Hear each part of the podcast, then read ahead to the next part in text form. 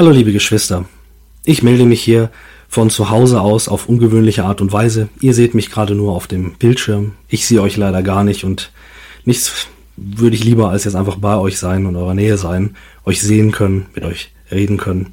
Leider ist aufgrund von Krankheit mir das verwehrt. Ich muss leider von zu Hause bleiben und euch diese Predigt auf diese Art und Weise weitergeben. Ich danke der deutschen Pharmaindustrie, die das Ganze möglich macht. Und lasst uns direkt einsteigen mit der Predigtreihe auf die Werte fertig los. Wir wollen uns als Gemeinde mit den Werten beschäftigen, aus einem ganz spezifischen Grund. Wir sind der Überzeugung, dass das Evangelium von Jesus Christus die Grundlage ist, auf der wir als Christen leben und auch als Gemeinde miteinander unterwegs sind. Aus diesem Evangelium heraus haben wir als FEG Kassel Ost eine Vision, eine Gemeindevision entwickelt. Die ist in drei Begriffen zusammengefasst. Wir sind geliebt, gefunden und gesandt. Nun ist es so, dass bei geliebt, gefunden und gesandt Gott derjenige ist, der handelt. Gott ist derjenige, der uns geliebt hat. Er ist derjenige, der uns gefunden hat. Und er ist derjenige, der uns auch sendet zu den Menschen, die ihn noch gar nicht kennen, um sie mit dieser guten Nachricht zu erreichen. Die Werte nun gehen noch einen Schritt weiter. Sie versuchen dieses geliebt, gefunden und gesandt so weit runterzubrechen, dass ich mich persönlich dazu verhalten kann. Also die Werte stellen die Frage auf einmal, wie das in meinem Leben aussieht und wie wir das konkret leben wollen. Und darum geht es bei den Werten. Heute wollen wir uns mit dem zweiten Wert beschäftigen, dem Wert der Wertschätzung oder wertschätzend. Das ist der Wert, um den es heute gehen soll. Zunächst einmal, äh, bei der Vorbereitung ist mir da eine Studie äh, begegnet von der Unternehmensberatung Compensation Partner. Die fand bei einer Umfrage heraus, dass Wertschätzung von Mitarbeiterseite aus der häufigste Grund der Kündigung ist, noch vor Gehaltsfragen. Wertschätzung scheint also sehr, sehr wertvoll zu sein, etwas Wichtiges zu sein, wichtiger sogar noch als das, was wir vielleicht mit Geld ausdrücken können. Worum geht es also bei dem Thema der Wertschätzung genau und wie hängt das eigentlich mit der Bibel zusammen? Man könnte ja sagen, dass der Begriff der Wertschätzung in der Bibel wortwörtlich eigentlich ja gar nicht auftaucht. Ist es ein Grund, sie außen vor zu lassen und sich mit anderen Begriffen ähm, zu versuchen, das auszudrücken. Zunächst mal möchte ich euch mit reinnehmen und kurz erklären, was Wertschätzung eigentlich meint, auch wie wir das als Gemeindeleitung verwendet haben, auch bei der Entwicklung von diesen vier Werten. Und danach wollen wir uns ein menschliches Prinzip kurz und etwas länger das göttliche Prinzip der Wertschätzung ansehen. Also zunächst mal, was ist Wertschätzung? Wertschätzung kann man am besten verstehen, wenn man es abgrenzt von Anerkennung. Anerkennung bezieht sich in erster Linie auf Dinge, die jemand getan hat. Eine besondere Leistung wird zum Beispiel anerkannt. Wertschätzung dagegen bezieht sich auf den gesamten Menschen. Ich schätze einen Menschen wert. Wertschätzung ist dabei zutiefst aktiv gedacht. Wertschätzung ist also mehr als nur ein Lob, was man mal ausspricht, sondern umfasst Respekt, Würdigung, Aufmerksamkeit, Freundlichkeit und auch Zeit für den anderen Menschen zu haben. Das ist alles Ausdruck von Wertschätzung. All diese Dinge spielen natürlich in der Bibel eine große Rolle, selbst wenn der Begriff der Wertschätzung an sich nicht vorkommt. Die Sache selbst ist aber da. Nun gibt es ein menschliches Prinzip von Wertschätzung. Was meint das? Wertschätzung bedeutet in diesem Fall, dass ich den Dingen Wert gebe, sie wertschätze. Wertschätzung schenke ich anderen Menschen, von denen ich glaube, dass sie diese Wertschätzung verdient haben. Diejenigen, die ich für würdig erachte. Das kann zum Beispiel ein guter Freund sein, ein Partner, ähm, vielleicht ein Mitarbeiter. Aber das Spannende dabei ist und das Wichtige, das Prinzip ist das, dass ich selbst derjenige bin, der den Dingen Wert zumisst. Nun gibt es ein göttliches Prinzip auch der Wertschätzung. Das funktioniert ein bisschen anders und das hat eine große Auswirkung darauf, wie wir Wertschätzung selber verstehen und wie wir Wertschätzung leben wollen. Also das göttliche Prinzip. Wertschätzung aus biblischer Sicht bedeutet, dass Gott Dingen Wert gibt. Nicht, dass wir Menschen das tun. Und dieses Prinzip finden wir am Anfang in der Schöpfungsgeschichte.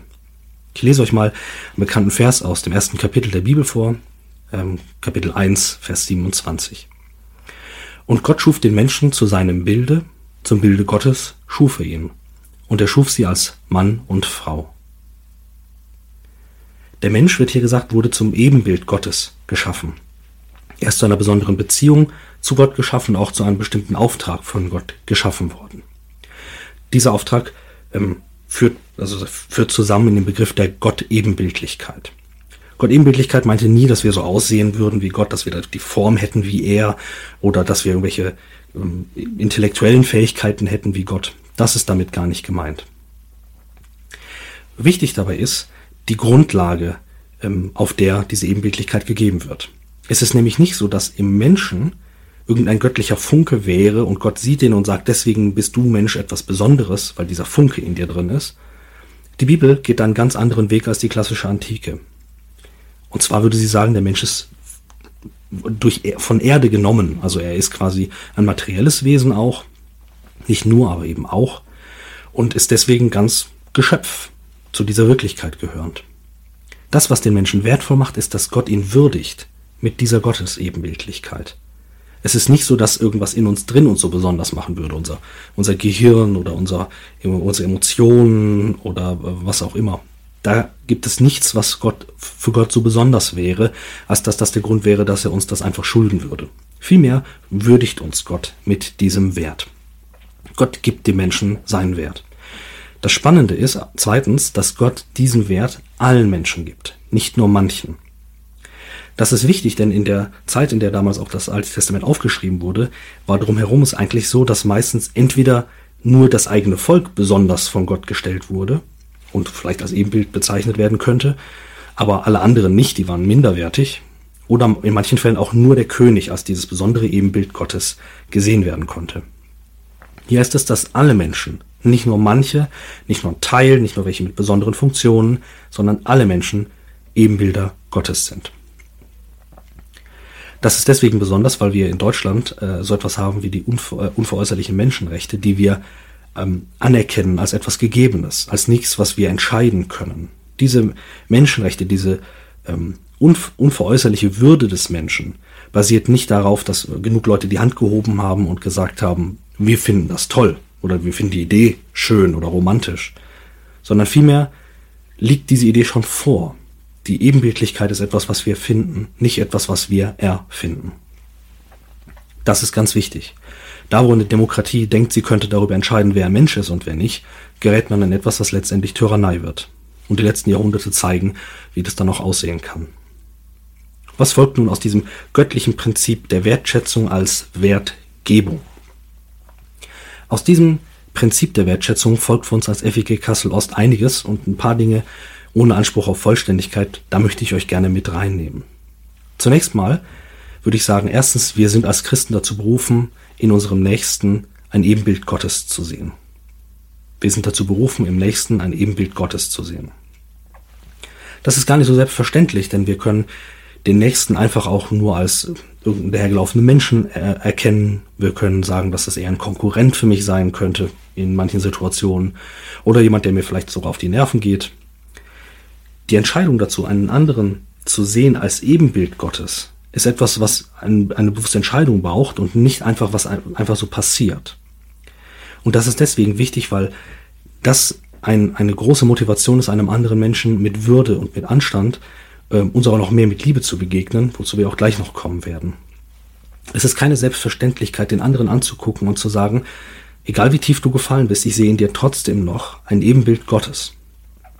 Das setzt einen ganz schön, ganz schön mutigen Schritt voraus und ich glaube, den müssen wir gehen und der lohnt sich auch zu gehen.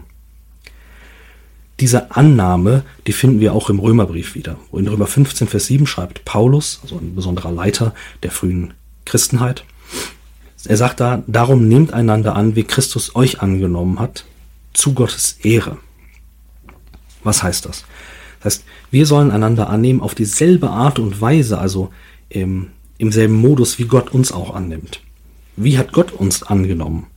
Nun ja, er hat uns angenommen, nicht weil wir besonders wertvoll oder, oder moralisch wären oder irgendwie besonders elitär und er uns bräuchte, sondern er hat uns aus reiner Liebe angenommen, weil er uns eben diesen Wert gibt. Das anzuerkennen ist grundlegend dabei. Und deswegen ist die Annahme, die wir voneinander leben wollen, auch mehr als einfach nur ein Akzeptieren. Und das ist der zweite Punkt. Als Christ bin ich dazu berufen, meinen Nächsten nicht nur zu tolerieren, sondern zu lieben. Nicht nur zu tolerieren, sondern zu lieben. Wenn wir eine lebendige Gemeinde sein wollen, die Gott und die Menschen liebt, dann dürfen wir uns eben nicht mit Toleranz zufrieden geben. Das ist gar nicht so einfach zu machen, denn in unserer Gesellschaft ist Toleranz eigentlich das Höchste, was wir erreichen können. Nun, Toleranz ist im eigentlichen Wortsinne bedeutet ertragen, also wir ertragen einander. Und ich glaube, in einer demokratischen Gesellschaft ist das das Höchste, was wir voneinander auch fordern können. Dass wir einander nicht an die Gurgel gehen, nicht durch Gewalt unsere Ziele durchsetzen, sondern dass wir einander tolerieren, also ertragen. Wir müssen nicht alles gut finden, aber wir ertragen einander. Im Rahmen natürlich, was auch durchs Gesetz gesteckt ist. Nun ist es aber so, dass wir als Christen manchmal in der Versuchung stehen, zu glauben, dass Toleranz auch das höchste der Gefühle in der Gemeinde sein kann. Und ich glaube, das ist viel zu wenig. Wir sind nicht dazu gerufen, einander zu tolerieren, also zu ertragen, sondern wir sind dazu gerufen, einander zu lieben. Uns als Geschwister untereinander, aber auch Menschen, die gar nicht zur Gemeinde gehören. Jesus sagt, liebe deinen Nächsten, nicht ertrage nur deinen Nächsten. In dem Erklärtext in der Broschüre, die ihr hoffentlich alle gerade in der Hand haltet, da findet ihr das auch. Da gibt es einen Satz dazu. Da heißt es hier, wir geben einander nicht auf, wenn es mal anstrengend wird. Ich glaube, das ähm, fängt ganz gut ein, worum es uns eigentlich hier geht. Das leichteste wäre, einfach zu sagen, ich setze mich dem Ganzen nicht mehr aus, wenn mir was nicht passt wenn ich eine Entscheidung getroffen, äh, eine Entscheidung getroffen wurde, die ich nicht gut finde, wenn Leute etwas gesagt haben, was ich nicht richtig finde, wenn Schwerpunkte gesetzt werden, die ich anders machen würde. Wenn all diese Dinge passieren, ist das leichteste, was zu machen ist, auf eine notwendige Distanz zu gehen, die ich glaube einhalten zu müssen und sage, ich ziehe mich dann so ein bisschen raus und bin dann passiv und mache nicht mehr mit und ähm, schaue einfach nur noch zu.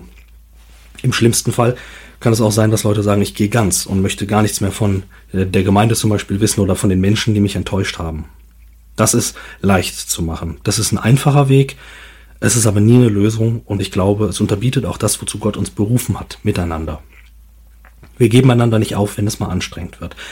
Gemeindeleben hat immer auch Aspekte, wo es, wo man mühsam Kompromisse suchen muss, wo Entscheidungen getroffen werden, wo Dinge auch Zeit brauchen. All das gehört dazu. Aber Wertschätzung bedeutet, dass wir einander diese Zeit einräumen und miteinander diesen Weg gehen, auch wenn es anstrengend ist.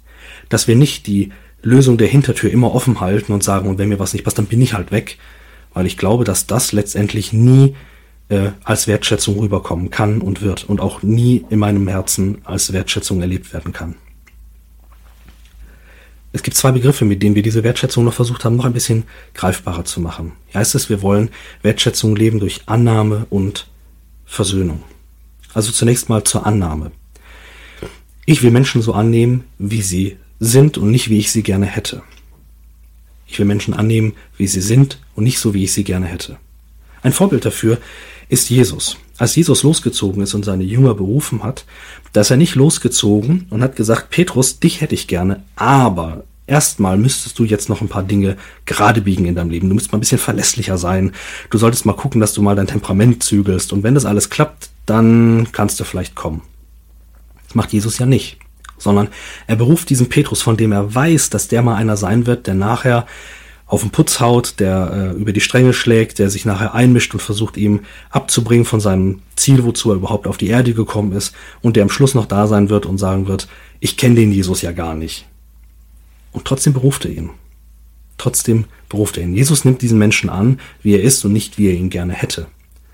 Jesus ist dann der, der ihn auch nachher, nachher verändert. Das ist was Besonderes, was Jesus kann. Da freuen wir uns auch drauf, dass er uns eben nicht so lässt, wie wir sind. Aber er beruft uns nicht unter Vorbehalt, sondern er beruft uns ganz und gar. In der Gemeinde ist das deswegen wichtig, weil die Annahme von anderen Menschen für uns schnell gekoppelt sein kann an die Frage des Geschmacks, des Auftretens und so weiter. Also die Frage, wie erlebe ich diesen Menschen? Passt er in mein Bild von Gemeinde, in mein Traumbild von Gemeinde oder nicht?